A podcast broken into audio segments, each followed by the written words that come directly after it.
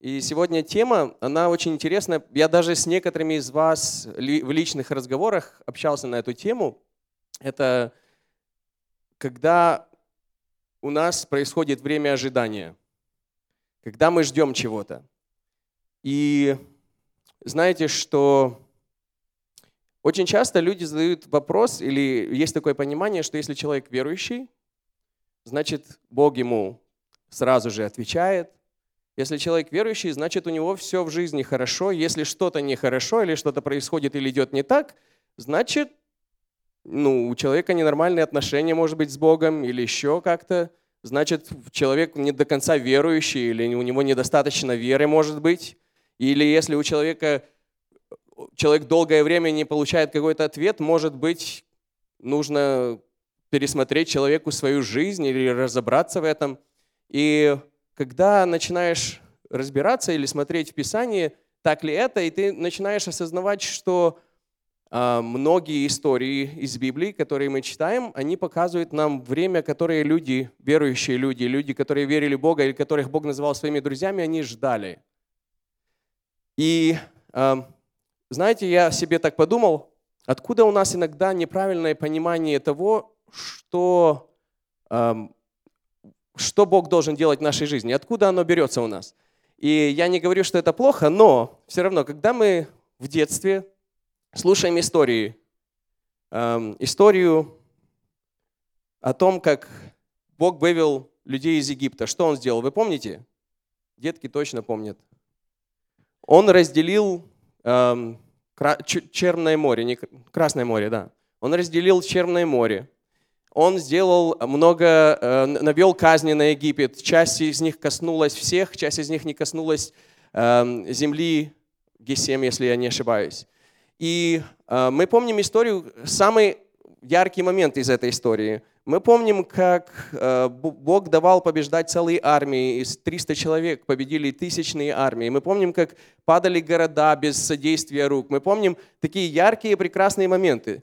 И вы знаете, я задумался над тем, что, вы, если вы помните, очень часто сказки заканчиваются таким вот моментом. И жили они долго и счастливо.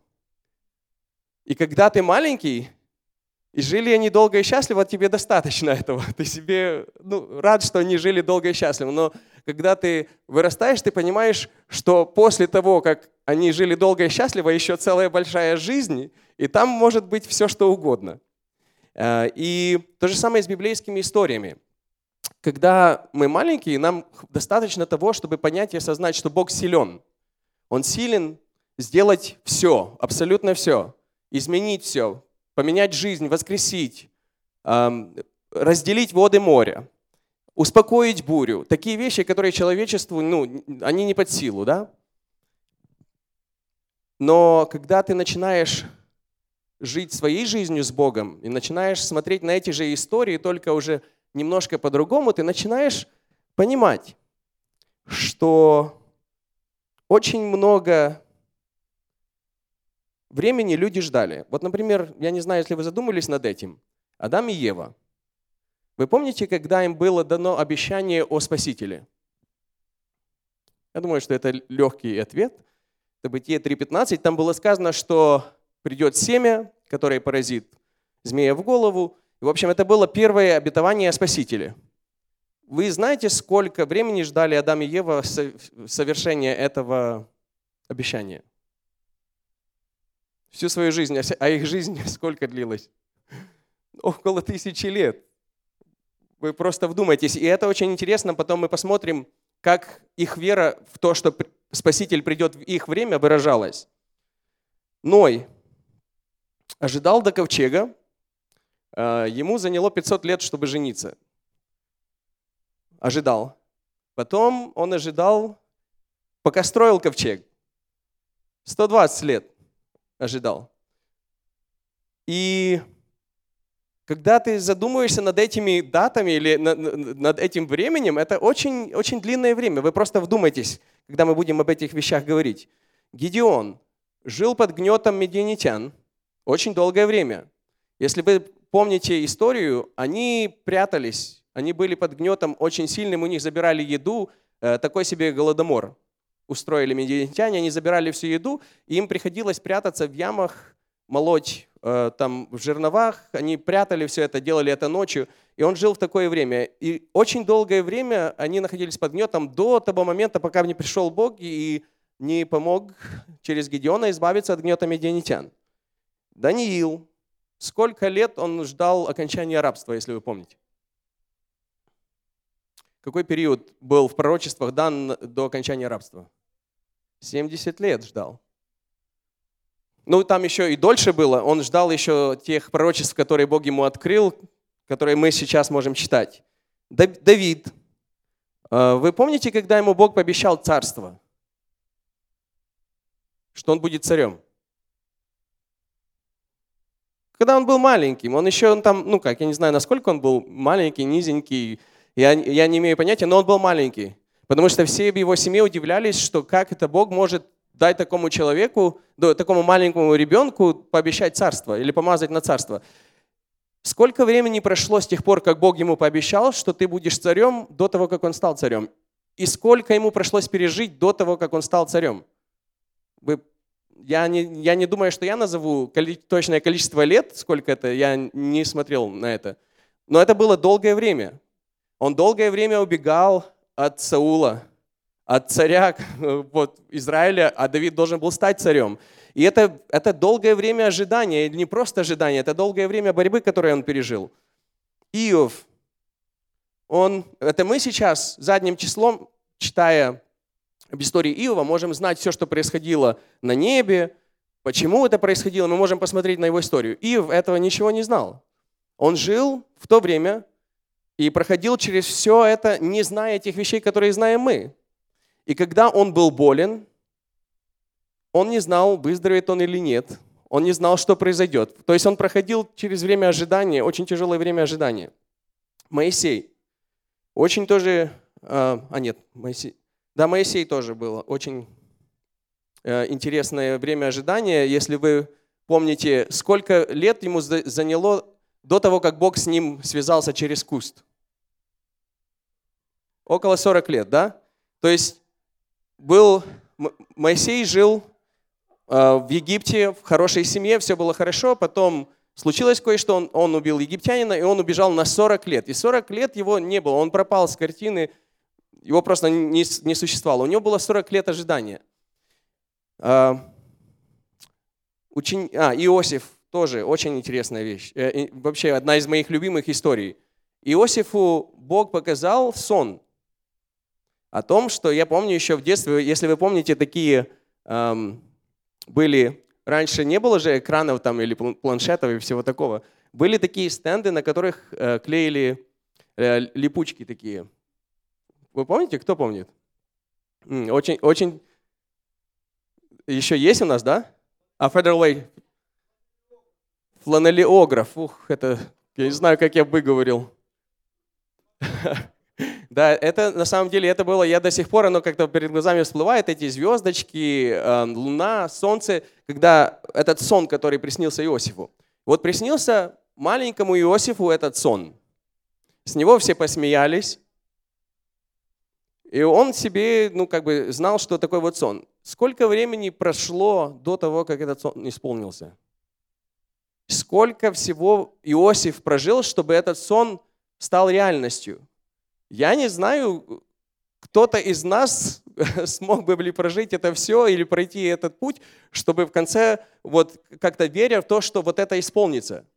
Это на самом деле очень, э, очень интересная история. Одна из моих любимых, как я сказал. Потом ученики. Мы все знаем, что Христос сказал им, что Он вернется обратно, что я пойду и приготовлю место и заберу вас к себе. Они тоже всю свою жизнь ждали и верили в то, что пришествие наступит в их время.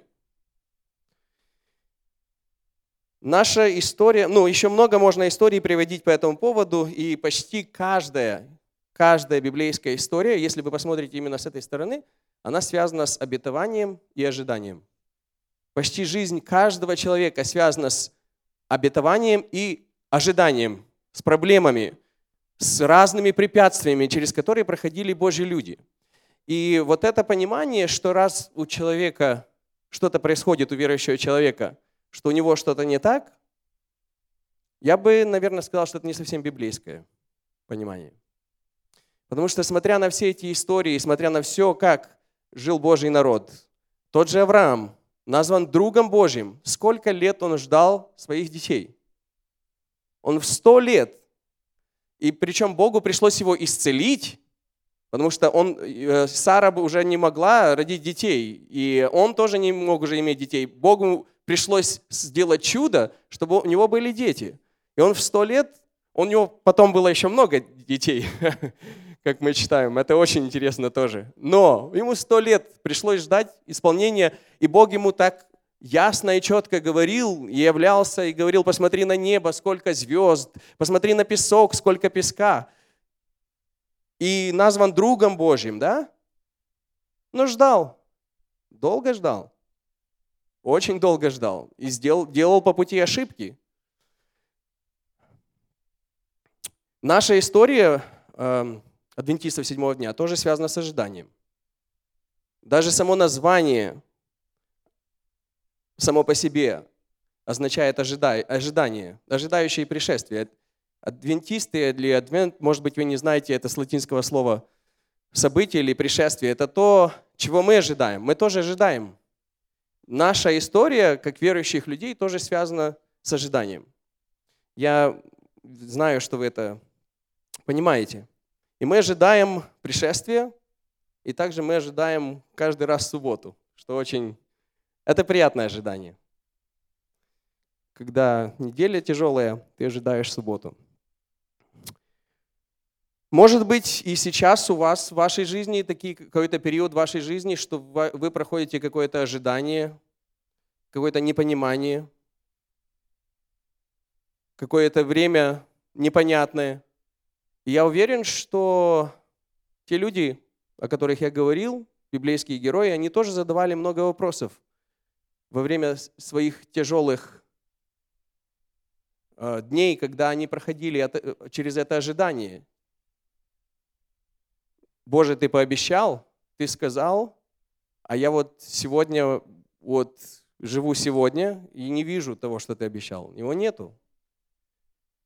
И может быть, некоторые из вас сейчас тоже проходят через такие ожидания. Я уверен, что у каждого из нас своя жизнь. Я, к сожалению, многих не знаю. Мы не знаем достаточно друг друга, чтобы понимать, через что каждый из нас проходит. Но Бог это знает.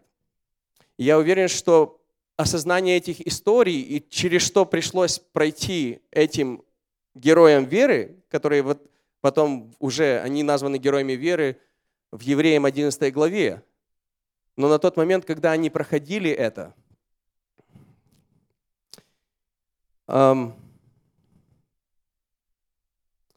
вы знаете, я думаю, что чтобы понять, что делать в период ожидания или когда мы проходим через такое время, что нужно делать, нужно опять же посмотреть на эти же истории. Если вы посмотрите на историю Адама и Евы, они ожидали. Бог им тут же, сразу же, там же сказал в Эдемском саду, после того, как они согрешили, они сказали, что придет Спаситель, который исправит эту проблему, которую вы сделали, эту ошибку, которую вы сделали. Но Бог не сказал, когда. Они всю свою жизнь ждали. И это долгая жизнь. Они прожили ну, под тысячу лет. Это было очень долгое ожидание. И почему мы видим, что они ожидали, вот в Бытие 4 глава, с 25 по 26 тексты, написано, «И познал Адам еще жену свою, и она родила сына, нарекла ему имя Сив, потому что говорила она, Бог положил мне другое семя. Бог обещал, что придет семя, которое поразит. И она, когда родился Сиф вместо Авеля, которого убил Каин, она говорит, вот мне Бог дал второе семя. Она ожидала, что вот этот сын и будет тем обещанным Мессией. Они ждали. И потом э, также говорится, что у Сифа родился сын, и нарек ему имя Енос, и тогда они начали призывать имя Господа.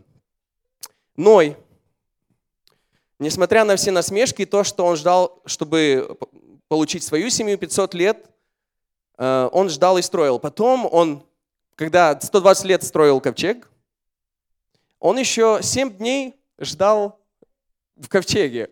Жара, толпа собралась, все, всем интересно, что это за ковчег с кучей животных в жару стоит, и 7 дней. Потом 40 дней идет дождь, не прекращается, ждут. Потом 40 дней, дождь прекратился, 40 дней ждут. Потом птицу выпустили, 7 дней ждут, потом птицу выпустили, 7 дней ждут. Вся история Ноя – это история ожидания. Это ожидание и, и веры. И потом в конце мы знаем, что он вышел и построил э, жертвенник. Авраам, кроме того, что написано в 11 главе евреям, написано, что он жил э, верою, он также исполнял Божью волю. Хотя мы знаем, что еще закон не был дан, но он соблюдал Божьи заповеди, он соблюдал уставы, повеления, он не был дан в физическом записанном виде. Иосиф. Вы знаете, я, я себе, когда думаю над историей Иосифа, у него был, были все причины разозлиться на Бога. Все причины разозлиться на Бога. У него забрали семью, во-первых, предательство семьи – это одно из, наверное, самых тяжелых вещей, которые могут в жизни произойти. Сам, трав, которые могут травмировать психику. Его предали свои же братья и продали, и там так относились к нему. И это действительно было, если кому можно было на Бога злиться и обижаться, так это ему. Потом э, уже в Египте он встает главным над домом Патифара, его оболгали, опять. Он честный, он поступает все, как его учил отец с детства, но его оболгали, и он попадает в тюрьму. Снова есть причина возлиться на Бога. Потом в тюрьме Бог открывает через него сон, и вот как бы уже кажется, вот-вот Бог тебя выведет отсюда, потому что он попросил, вы помните, что он попросил виночерпия? Ну, когда он знал, что виночерпие восстановит его должности, когда ты придешь к царю, замолми за меня слово. И он ожидал, вот-вот меня Бог отсюда вытянет. Вы помните, сколько времени прошло? Если я не ошибаюсь, это около двух лет. Два года. Два года еще он в тюрьме провел.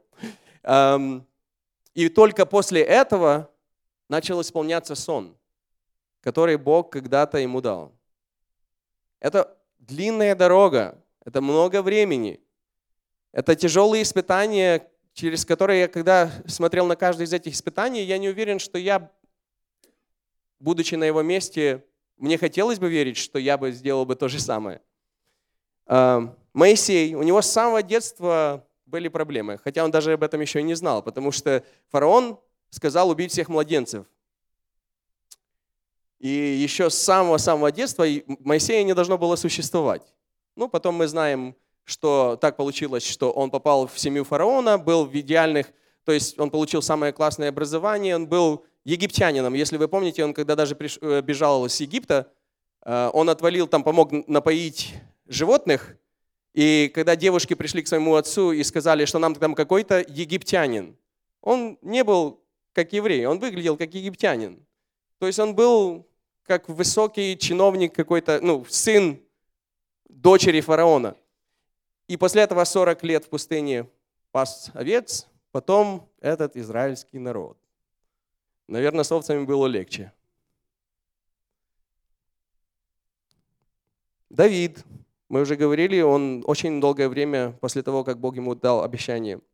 Но я думаю, что и Давид, и Даниил дают маленький ответ тому, как же все-таки пережить это время ожидания. Потому что и Давид, и Даниил делали кое-что в своей жизни. Несмотря на ожидания, несмотря на то место, где они находились, несмотря на то, что Давид бегал was running for his life. Бегал, убегал, спасая свою жизнь. Даниил вообще был захвачен и уведен в плен. И эти люди, несмотря на эти обстоятельства, не идеальные обстоятельства, тяжелые обстоятельства, мы читаем в Давида, в Псалме 54, стих 18, он говорит, «Вечером и утром, и в полдень буду молять и вопиять, и он услышит голос мой. Очень интересно, что что помогло человеку, который находится в тяжелых обстоятельствах, который находится в ожидании, который, который действительно, может быть, задает вопросы, что делать, может быть, Бог вообще оставил меня, но при этом всем Давид говорит, вечером и утром, и в полдень буду умолять, и в опять, и он услышит голос мой. У него была дисциплина. То, что, наверное, эм, особенно в то время родители прививали своим детям, дети уже своим детям, дети своим детям, это то, что было частью их жизни, и я уверен в том, что это то, что помогло им пережить невозможные обстоятельства. Опять же, если вы каждое обстоятельство возьмете разберете по деталям, вы поймете, что это обстоятельства были, при каждом из них можно было сдаться. Но единственное, что помогло им в, это, в этот момент, это вечером, утром и в полдень. Даниил, если вы откроете Даниила 6 главу 13 текст, когда уже обвинители обвиняли Даниила, тогда отвечали они и сказали царю, что Даниил, который из пленных сынов Иудеи, не обращает внимания ни на тебя, царь, ни на указ тобой подписанный, но три раза в день молится своими молитвами. Хм. Нет храма, потому что мы знаем, что молитва была привязана к храму. Нету тех, кто трубит, призывает к молитве. Если вы когда-то в Турции были или в любой мусульманской стране, вы знаете, что это такое трубить и призывать к молитве. 6 утра, ты еще хочешь спать, а там трубят. И вольно-невольно ты просыпаешься, потому что ну, все просыпаются. У него этого не было, ни у, Дани, э, ни у Даниила, ни у Давида. Но несмотря на тяжелые обстоятельства, при которых у них было оправдание этого не делать, у кого, у кого, но у них это было оправдание этого не делать. Несмотря на эти обстоятельства, говорится, что Даниил не обращает внимания на указ с тобой подписанный. Три раза в день молится своими молитвами. И что самое интересное, что привычка три раза в день молиться своими молитвами у него не появилась после того, как издался указ царя. Она наоборот бы, наверное, там минус процент того, что, вероятность того, что появилась бы такая привычка после того, как издался указ. Нельзя молиться никому и поклоняться никому, кроме царю Дарию. У него привычка эта была задолго до того. Именно эта привычка помогла ему, его друзьям, я думаю, всем героям веры, которых, о которых мы читали, именно такая привычка помогла им пройти через тяжелое время их жизни, тяжелое время ожидания. И что интересно, что не все из них получили то, что, э, то, что обещано. Если мы посмотрим, э, Адам и Ева не получили при их жизни, они ожидали всю свою жизнь, они не получили при своей жизни. Эм, Иосиф получил, он увидел исполнение своего, того, что Бог ему обещал. Моисей не получил, он не вошел в землю обетованную.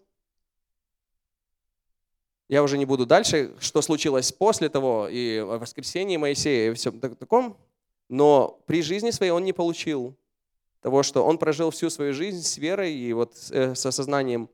Давид, он получил, он увидел, он стал царем, Даниил тоже увидел исполнение.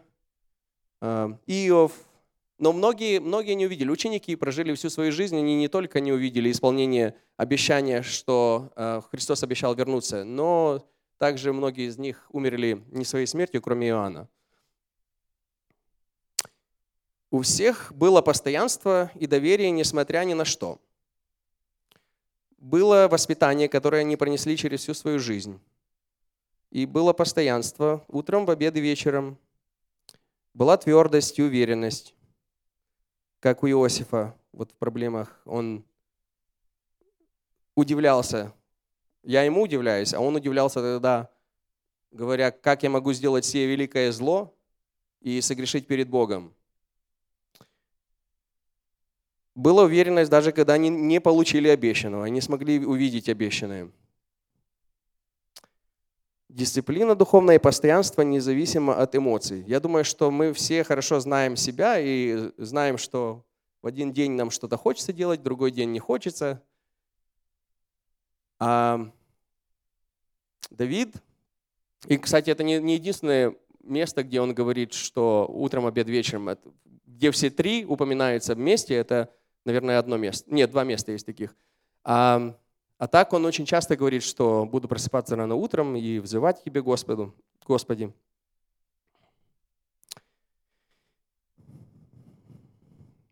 И вот это понимание, что все жили долго и счастливо, оно действительно хорошо, когда ты маленький ребенок, тебе достаточно того, чтобы понять, что Бог тебя избавляет от всех ситуаций, и у тебя все в жизни будет идеально. Но когда ты живешь своей жизнью, ты понимаешь, что в нашей жизни неизбежно, неизбежно есть время ожидания, неизбежно есть время испытания. И мы, мы знаем также из пророчества, что и они будут времена, еще будут времена испытаний. Но очень сильно все зависит не от того, что мы тогда сделаем, когда выйдет указ от царя Дария или любое, любое происшествие.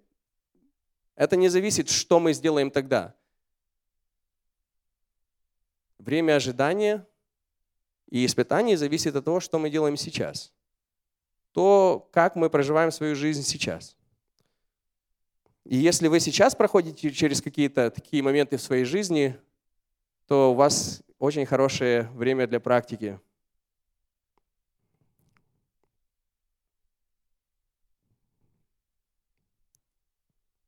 Ну и, конечно же, как не упомянуть, что сейчас многие из нас проходят время непонятное и связанное с войной.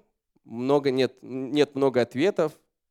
Тяжело увидеть какие-то причины, Многие люди вынужденно перемещены. Только представьте себе вопросы, которые они задают Богу. Особенно вопрос, как долго нам придется вот так вот. Почему? Мне эти все истории между собой очень связаны если попытаться понять эти все библейские истории, они очень все с собой связаны, потому что они всегда включают в себя время ожидания. Это время ожидания испытания, помощи и молитвы. И мы можем многие примеры позаимствовать из библейских историй. И очень было интересно, что э, Виталий предложил, чтобы прочитали сегодня именно этот текст, потому что, э, как зовут еще? Кто прочитал? Теодор. И я все время, пока он читал, я себе, у меня отчетливо в голове звучало этот текст, что «говори своим детям, ложась и вставая». Эти все вещи очень сильно зависят а, от родителей тоже. То, что, вот посмотрите, сколько времени Иосиф и Моисей провели со своими родителями. Моисей, по-моему, до 12 лет, если не ошибаюсь, или, или меньше даже, или до 6, 12 лет. До 12 лет всего он провел со своими родителями. Но то, что мама ему заложила в детстве, в конце концов, он стал самым кротким человеком. Человек, который сделал историю, через которого Бог дал Тору, через которого вывел израильский народ из земли египетской. Я хочу, чтобы, вы, чтобы мы все прекрасно понимали, что, опять же, не момент какой-то такой, когда издается какой-то указ, такой какой-то великий момент, когда они перешли через Черное море, когда что-то большое произошло. Это результат – а вот настоящее, что происходит, это происходит до того. Это происходит в нашей повседневной, каждодневной жизни. Это происходит, э, начиная с служений, которых мы совершаем в церкви, нашего времени, когда мы приходим в церковь. Знаете, что я еще как ребенок, я себя еще считаю ребенком, я твердо уверен в том, словам очень мало работают. Они работают, но очень мало. Пример очень много дает. Очень много. И то, что ты видишь в своих родителей, в своей церкви, в других, ты будешь точно таким же, будешь то же самое делать. Поэтому, конечно, в Библии, и сегодня не проповедь об отцах и детях, и о родителях и детях, а сегодня о том, что мы проходим все через время ожидания. И это время, через, и пройти через это время ожидания помогает нам то, что показывали нам многие, особенно Давид и Даниил. Это утром, в обед и вечером. Знаете, я, я вам даже одну историю расскажу из своей жизни. В общем, я, как вы знаете, много летал в Украину. В прошлом году особенно. Там были какие-то служения, много друзей, которые решили в этом году почему-то прилететь ко мне. Не думаю, что это их прям решение было. Но, слава Богу, я рад, что вы здесь. И когда я туда летал, я всегда что-то кому-то привозил, особенно если это казалось какого-то служения. Э, там подарить что-то, или я, я знал, что нужно человеку что-то, и я привозил это. И, в общем, последний, самый последний свой раз, когда я полетел, мои впервые в жизни сумки не пришли. Э, мои, мои чемоданы, мой багаж не пришел. И это было ужасно в какой-то мере, э, потому что многие вещи, которые я, они должны были прийти, эм, я их должен был раздать, отдать. И плюс я тогда прилетел, когда было холодно очень, и вся моя теплая одежда вся там была. А и, и еще плюс к этому всему я прилетел туда всего на пару дней по-моему, 6 дней, что ли. Как вы понимаете, это очень мало. И, э, но там была одна вещь, которую я собирался э, ну, подарить этому человеку, и я понимал, что очень, эта вещь очень нужна, и мне нужно ее обязательно подарить. Но, как вы понимаете, багаж не пришел, у меня были такие вопросы. Понятно, что я не понимал, во-первых, почему багаж не пришел, почему мне такие... Я, я же прилетел с целью помочь, сделать что-то. Почему это все не пришло, почему такая вот ситуация, мне не было понимания.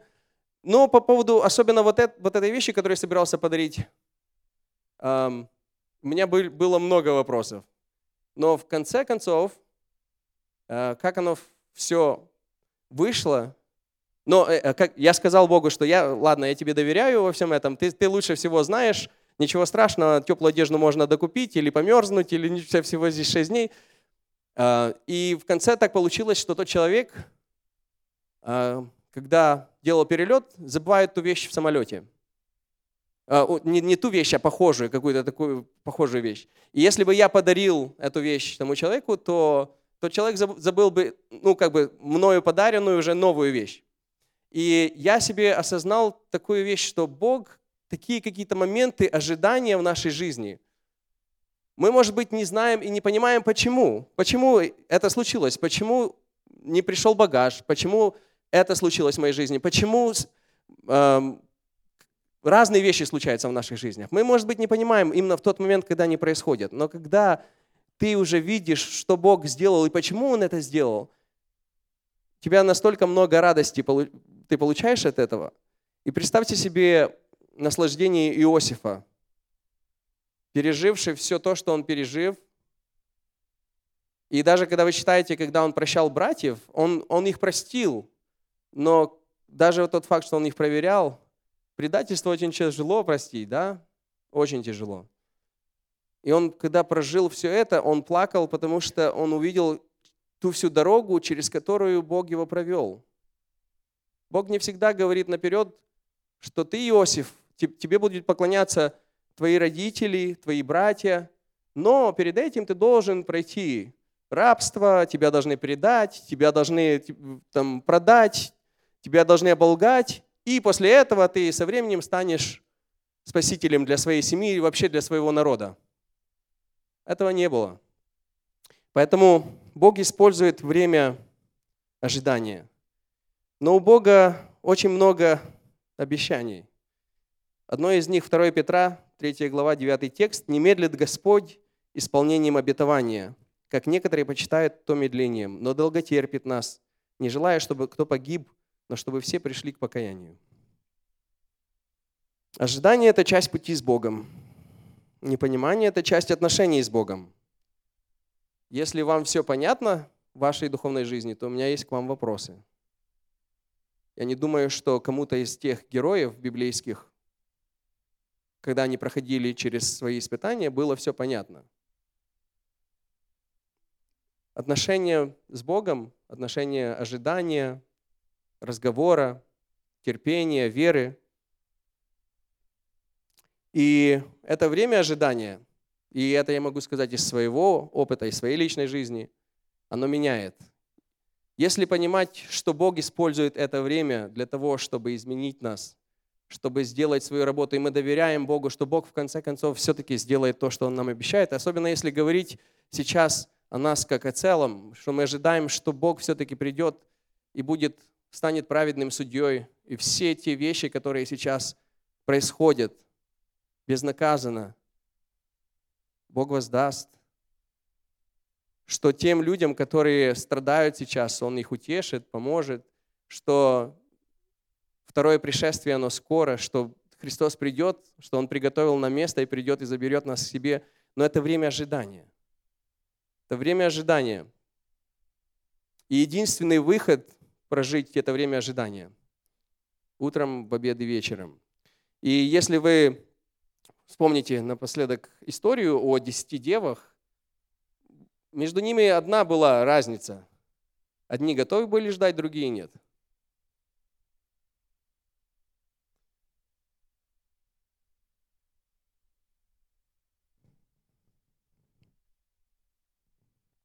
Кстати, я не думал это упоминать, но я вспомнил про Авраама.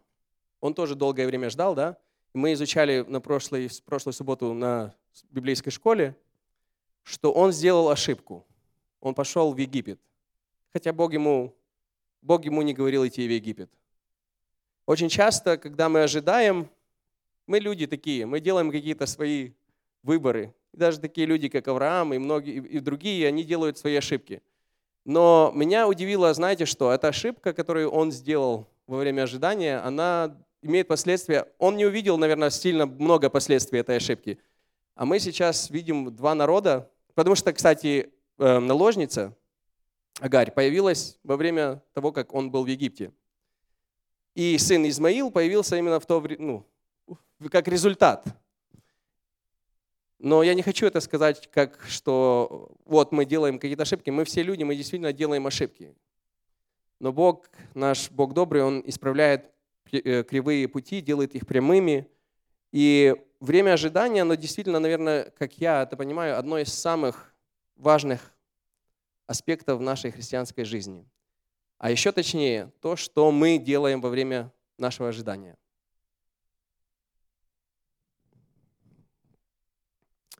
И совет от Иуды, первая глава, с 20 по 21 текст – говорит, а вы, возлюбленные, назидая себя на святейшей вере вашей, молясь Духом Святым, сохраняйте себя в любви Божией, ожидая милости от Господа нашего Иисуса Христа для вечной жизни. И я сейчас хочу, чтобы мы помолились, и хочу, чтобы вы помолились именно в том контексте, понимая то, что Бог нас строит во время ожидания. Если вы сейчас особенно проходите через такие какие-то моменты в своей жизни, что вы ожидаете, у вас есть непонимание каких-то вещей, у вас есть желание, чтобы Бог что-то изменил в вашей жизни, то я хочу, чтобы вы молились в контексте того, чтобы Бог, Бог изначально поменял нас, наше понимание в том, что в нашей жизни должно присутствовать то, что присутствовало в жизни Даниила и Давида. Это дисциплина, нашего общения с Богом утром, обед и вечером. Это то, что жизненно необходимо для каждого из нас.